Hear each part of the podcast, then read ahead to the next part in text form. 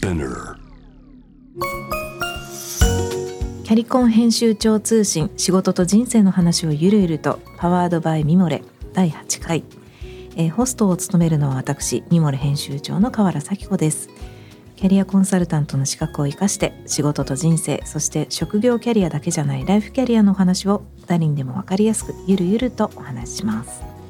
はい。そして今回も心理学者でキャリアカウンセリングの専門家でもいらっしゃる杉山隆先生とご一緒しています。先生どうぞよろしくお願いいたします。はい、お願いします。はい、今回のテーマは前回に引き続き、えー迷いを解きほぐす方法というテーマでどうしたらやる気が出るのかについてお伺いしていきたいと思います。はい、お願いします。はいお願いしますでは本編に入る前にミモレ編集部がピックアップしたキャリアニュースをお伝えします。ジェーン・スーによる新刊「戦いの庭咲く女。彼女がそこにいる理由」が3月24日発売。新刊は「週刊文春ウーマン」の連載を過失編集したインタビューエッセイで斉藤薫さん柴田理恵さん君島十和子さん大草直子さん吉田洋さん辻希美さん田中みな実さん山瀬真美さん神崎めぐみさんら13名のインタビューが収録されています。つまずきにもめげず腐らず自分らしい花を咲かせた女性たちに初めから特別な人はいません。毎日働いて明日にバトンをつなぐだけで精一杯。自分なんてとつい諦めてしまう。人生がうまくいく人は自分とは違う人と思っているそんな方におすすめな一冊となっています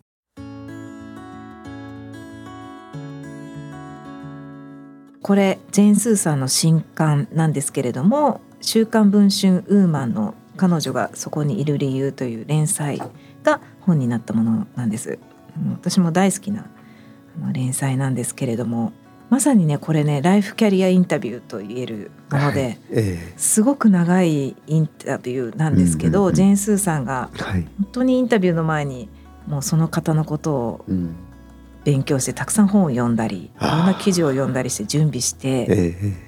もう本当渾身の毎回毎回が渾身のインタビューですごいですね。試合みたいなああ、素晴らしい。私はそういうふうに見てました。あのあー仕事柄インタビューすることってとても多いんですけれども、はいインタビューの深度って深さってえええいろいろあるじゃないえですか。ええありますね。基本的になんか映画とか作品を紹介するインタビューとかが多かったりするので、えこういう本当にガチンコでこう向き合ってえはい、インタビューするっていうことっていうのはええそんなに頻繁にあることではないんですが、はい、あのジェーン・スーさんはそれを連載でやってらっしゃるんですよね、はい。まさにこうライフキャリアインタビュええーなんです。あ、素晴らしい。はい。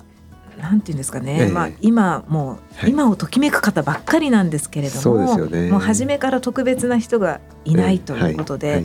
まあ、いろんなつまずきがあったり、はい、はい、迷いがあったり葛藤があったりして、はい。でその都度その都度結構シビアな選択をはい、自分で選んではいきて今に至るそのストーリーが描かれてるわけなんです。うん。うん。だからライフキャリアインタビューっていう意味では非常に、えなんて言うんでしょう。あ、まあ、ライフキャリアってこういうことだえうん、うん、山あり谷ありで、そうですね。はい、ですよね。もう誰にも似てないというか、はい、はい。それこそ皆さんロールモデルがいるような方たちがないんですよ。ええ。はい。え美容ジャーナリストの方スタイリストの方、えうん。いろんな方、女優さん。えいろんな方がいらっしゃるんですけど美容家の方とかいろんな方がいらっしゃるんですけれども、ええ皆さんロールモデルがない道なき道をうん。いろいろとこうつまずいたりしながらはい、切り開いた方たちなんですよね。はい、私はこれはライフキャリアの本だと思って読みました。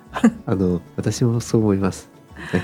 ぜひ私も読みたいです。先生にも読んでいただきたいです。なんか、ええ。いや読みたいですね。はい、ええ。先生が読んだらどんな感想をうん、抱かれるのか、ぜひはい今度お会いした時に聞あいてみたいです。ぜひぜひぜひ。ねはい、はい、とてもあの面白い本なのでよろしければ皆さんぜひあの読んでみてください。はい、ではそろそろ本編に入りたいと思います。改めて先生どうぞよろしくお願いします。はい、お願いします。はい、えー今回はですねどうしたらやる気が出るのかについてちょっと先生に伺っていきたいと思います。はい、あのやる気がに満ち溢れてる時ってもう、はい。なんか世界がキラキラしててそうですね。何をしても楽しいというか、はい。いう心境だと思うんですけど、はい。その逆でやる気が出ない時っていうのは、はい。結構しんどいそうですね。ものなんですよね。はい。でもひとたびこうやる気を失ってしまうと、はい。そこからのリカバリーってなかなかはい。難しかったりして、うんまあ、方法がわからないのでずっとこう、え。なんか底辺をうろうろしてしまったりはい。するものなんですけれども、えええー人は、まあ、そもそもやる気って何なんだろうっていう。ねやる気の正体がやる気があったりなかったりすることでこう、はい。人がこんなにアップダウンしてしまうとしたら。はい。やる気っていうのは一体ど私たちのどこにうん。あってな何なんだろうっていうのをちょっと先生に伺いたいなと思います。そうですよね。あのやる気の正体っていうのは、はい。まあ要はなんか自分の欲求が満たされるっていうかね。うん。でもここでいう欲求っていうのはあの欠乏欲求っていうものとあれが足りないこれが足りないっていうのとあのこれ自己実現欲求とかって言われたりもしますはいうん。けれども、あの自分はこれやってると楽しいんだとか、うん。あのこれやってると自分がここにこの世に存在する意味を感じるんだみたいなはい。なんかそういうふうに分かれられるんですけれども、この欲求が満たされていくっていう物語、うん。うん、なんかその物語が見えてる時に、うん。なんか私たちやる気がアクションに移る。うんうんうん。アクションにつながるやる気が生まれる、はい。うん、でこのアクションにつながるやる気だからアクションが実際に起こって、はい。で実際に起こるとそれが現実化していくのであのますます欲求が満たされるからやる気になっていくっていうね、ん。こういうこういうサイクルにはまってる状態はがい。やる気の正体はい。というふうにね言うことができます。はいうん、でも多くの場合で、うんあのなんかやる気を失っちゃうきっかけっていうのがあってはいもう頑張りすぎて疲れ果てちゃったもんうこれはこれはもうしょうがないと思うんですよ。はいそういう時はなんか頑張る気力の回復を待つしかない時もね、うんうんうんあったりするのでうんあのこれはもうしょうがないのでそういう時はもうぜひ皆さん休んでください。あの休むことも必要です。そうです。休むことも必要なんです。うん、休んでるうちに気力がね回復してきたらいいですけどね。そうですね。うん。であのその休んでる間を難しくしちゃうのは休んでる間ってアクションができないから、あのこれ休んでない場合にもあり得るあのやる気の失い方なんですけど、はい。それは劣等感なんだね。うん。劣等感。劣等感。うん。劣等感、まあ、言葉を変えれば負けた感です。うん。で劣等感を感じてしまうとあのまずなんか自分ダメじゃんうん。っていうね、自己評価がすごく下がる。はい。うん。であの自己評価が下がると私たちあのなんか気分がすごく嫌な気分になるというか、うん自己評価と気分ってねなんかあのこれ必ずしもみんなじゃないんですけど、はい。あの割と多くの方って気分と連動してますようね。ん。でそして気分が悪くなってくると、うん。あの嫌なことばっかり考えるようになるんですよ。うんうんうんうんあのこれ気分一致効果って心理学では言うんですけど、気分一致効果。はい、うん。あの思考とか連想ってあの気分と連動した方向に展開しやすいんですね、だからいい気分の時はいい連想がたくさん湧いてくるんですけど、うん。気分が落ちてる時は悪い連想がたくさん湧いてくるんですよね。わかります。ね。ね。多分これみんな経験があると思うんですけど。やっぱりこうもうスパイラルにはい、陥ってしまいますよね。そうなんですよ。うん。ドツボにはまるんですよね。ドツボにはまる、はいありますね。ええうん。だからあのこういうドツボにはまるきっかけになりやすいのが、はい。これね劣等感。劣等感。うん、で劣等感を感じることで、うんうん例えばなんか休んでることで休んでる自分なんやねんみたいに、うんうんうんうんあの行動してる人と比べて劣等感感じたり、うんでまたあの行動してる人であってもなんか自分より成果を出してる人と自分を比べちゃって、ダメじゃん。うんうん。ね。あこの成果出してる人と比べたら自分がやったことはあのちょちょっと言葉が悪いけどあのクソのようなっていうか、うん。うん。あのちょっとちょっとあ汚い言葉使っちゃいましたけれども、はい。ええ。でもなんか周りから自分でやってることはそう見られてるんじゃないかとかね、いうふうに考え始めちゃって、うん。でそしてなんかどんどんどんどん悪い方向に連想していって、あのなんか自分がアクションを起こして結果につながってる、あのイメージが持てなくなっていって、でこのままずっと結果につながらないのかななんてうん。そんな気持ちになってしまって、はい。なんか今暗い気持ちになってきました。なってきましたね。なってきましたよね、はい。そうなんですよ。今先生の話を聞きながら。そうですね。そうなんです、はい。ええまあでもそういう経験って誰でもあると思うんですよね、ねもちろん私もたくさんあるし、んうん。あのあのそういう方々のカウンセリングをたくさんしてるんですけれども、あのこういうなんか劣等感をきっかけにね、あのやる気を失った方にぜひうん。お勧めしたい言葉がありまして、えええあのこれはアードラーの言葉になるんですけどちょっと前提としてお話ししておくとアードラーの言葉っていうのは基本的には元気な人が元気を維持する。はい。あるいは元気な人がもっと元気になるための言葉がうん。圧倒的に多いんですが、うん。この言葉だけはねちょっと違うんです。う。ん。うん。まあそのアードラーの言葉はですね目標がある限り劣等感を感じるのは当然のことです、うん。という言葉なんです。目標がある限り劣等感を感じるのは当然のことです。はい、うん。でこれはああの言われてみればあそうだって感じなんですけど、うん。目標がなければ劣等感ないんですよ。目標がなければ劣等感って感じないですかね。はい、こうありたいっていう目標があるからはい。そうあれてる人を見た時にやばっと思うんです。うんうんこうなりたいって思っていなければ劣等感も感じないってことですね。そうなんです。うんまあ良くも悪くもねあの自分はこれでいいと思ってたら劣等感ないんですよ。はい。確かにそうですね。そうなんです。そう。あの目標があって目標に到達してないって思ってるからうん劣等感があるんですね。なんかこういう話するとそんなにね高い目標のなんか私持ってないはずなのに劣等感を感じてますって人もいると思うんですけど、そうですね。まあ高い目標と思ってなくてもうん現状よりは高いってことですよね。うん、でありたいイメージは持っていらっしゃるって方なことですよね。そうなんですよね。劣等感を感じるっていうことは。そうなんです。うんうんまあもちろんねあの高い目標を持ってるつもりはないと思っていても、うんうん目標ってねあの案外自分が知らないところであの周りから植え付けられてたりすることがああります。自分が立てたわけじゃないはい、ものでも目標ってあるんですね。そうです。うんあの例えば普通っていう目標があったとします。うんうんでも皆さんどう思います？うん普通って簡単にできることでしょう。いや普通が難しいですよね。そうなんですよ。うん、うん普通でいいからとかって言われても、いやそれ普通が難しいんですよそうなんですよ。ってありますよね。そうなんです。うんそう。まあ、結構ねあの世間一般で普通っていうのはう、ん結構理想に近いんですよね。確かに。だからねなんか自分が立てた目標じゃないのに、うん当たり前のようにずっと言われ続けてきちゃったから、自分の目標であるかのようにうん。勘違いししてる場合もうん。あると思うんです。そういう時はあなたの普通をね、うん。ちょっと見直していただいて、うんうん。普通と思っていた何かと自分にとっての普通。はい。そこをねうん。ちょあの区別してもらって、うん。自分にとっての普通でもいいんじゃないかな、うんっていうふうにねまあ、私たちは提案カウンセリングなんかではよく提案したりしますね。劣等感を感じてしまってるな。やる気が出ないなって思った時は、はい、なんでだろうって一うん回立ち止まってみて、そうですね。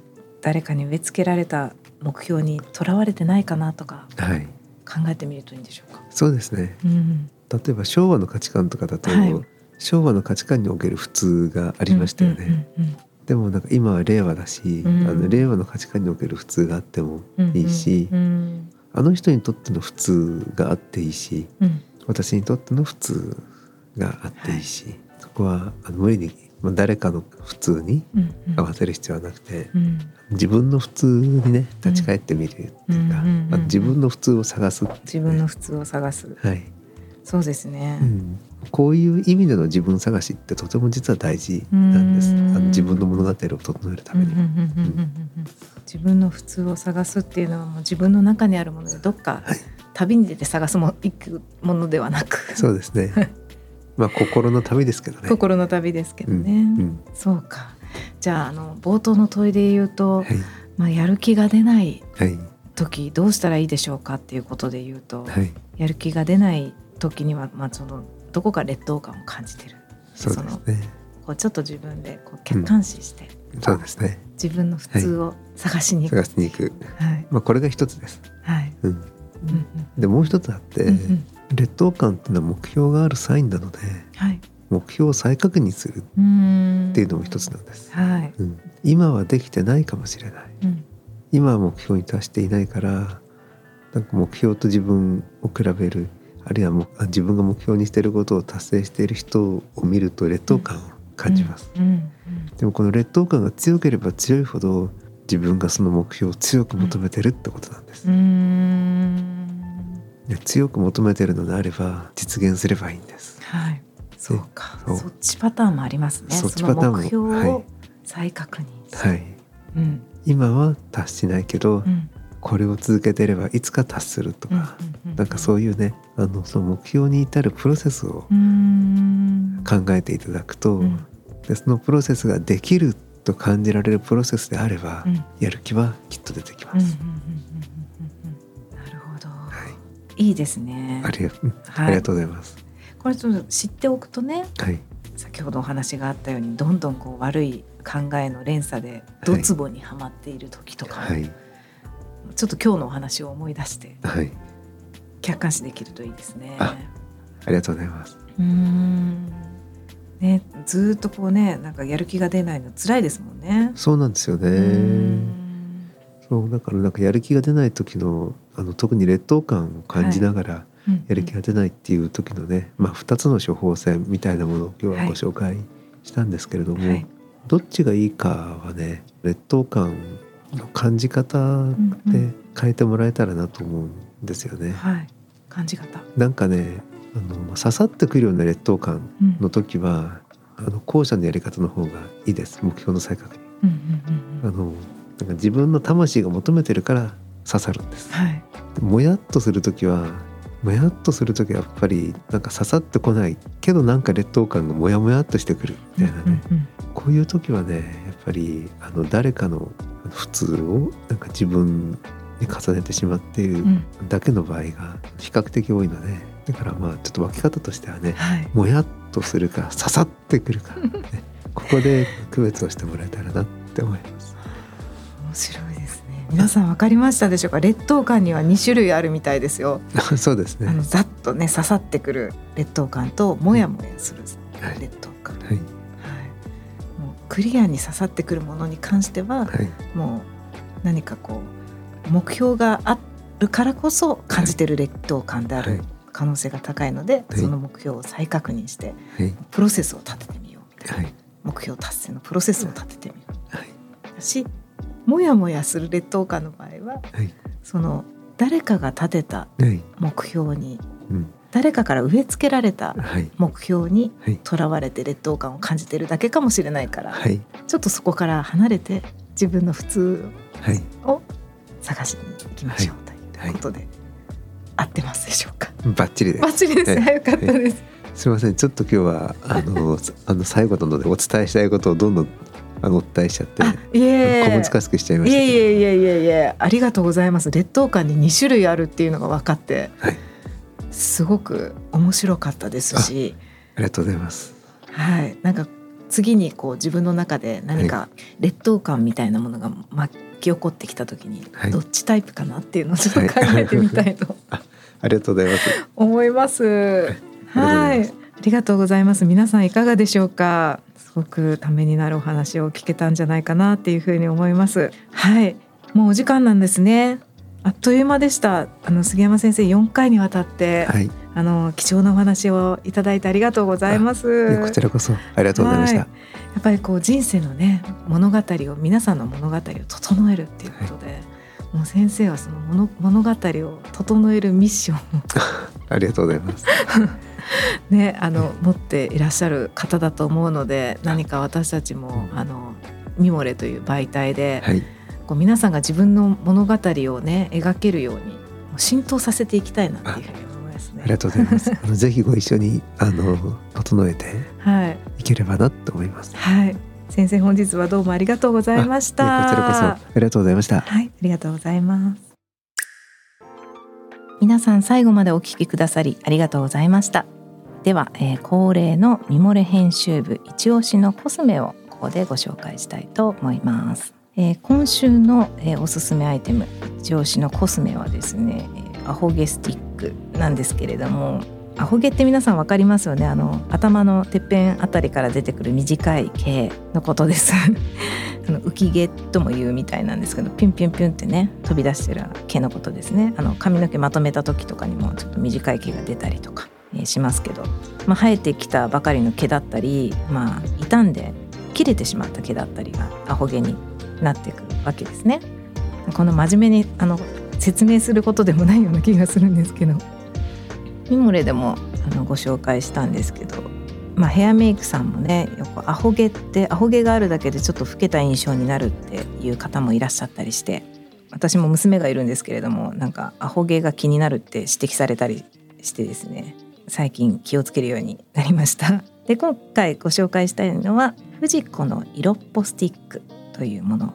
まずまず一つね。それがあるんですけどコーム状の櫛にバームがくっついてて写真をねミモレのキャリコン編集長通信の記事の方にも上げときますね。櫛にバームがついてるんです。繰り返し言っちゃいましたが。でそれでこう髪の毛を解くとアホ毛が目立たなくなるってやつですね。で何度か櫛通してるとちょっとウェットな質感にもなったりとかするのでとても便利なアイテムです。あとはダイアンの前髪スティック、えー、も愛用しています。これ前髪用のあのすごくあのブラシの何て言うか大きいマスカラみたいなブラシなんですけど結構ハードなキープ力があるのであの顔周りの前髪がうまくいかない時とかアホ毛がね収まらない時とかによく使っています。アホ毛スティックっていう商品ではないです。ないですが、えー、とてもおすすめなので皆さん、えー、興味がありましたらチェックしてみてください。こちらのアイテムはえー、ウェブマガジンミモレのキャリコン編集長通信の記事の中で、えー、ご紹介をしています。ぜひ、えー、チェックしていただきたいと思います。さて、えー、次回のエピソードは自分の経験スキルを生かしてボランティアをする今注目をされているプロボノについて、えー、お話をしていきたいと思います。実はですねあの早速あのメッセージフォームに、えー、メッセージをいただいたんですねリスナーの方から。ちょっと嬉しかったので読んでみたいと思います。あのミモレってあの記事にコメント欄があってあの読者の方から来たコメントにはあの全部お返事するようにしてるんですけれどもこういうねあのメッセージへのお返事をこう喋るっていうのは初めてなのですごくなんか嬉しいなと思います。じゃあ読み上げます。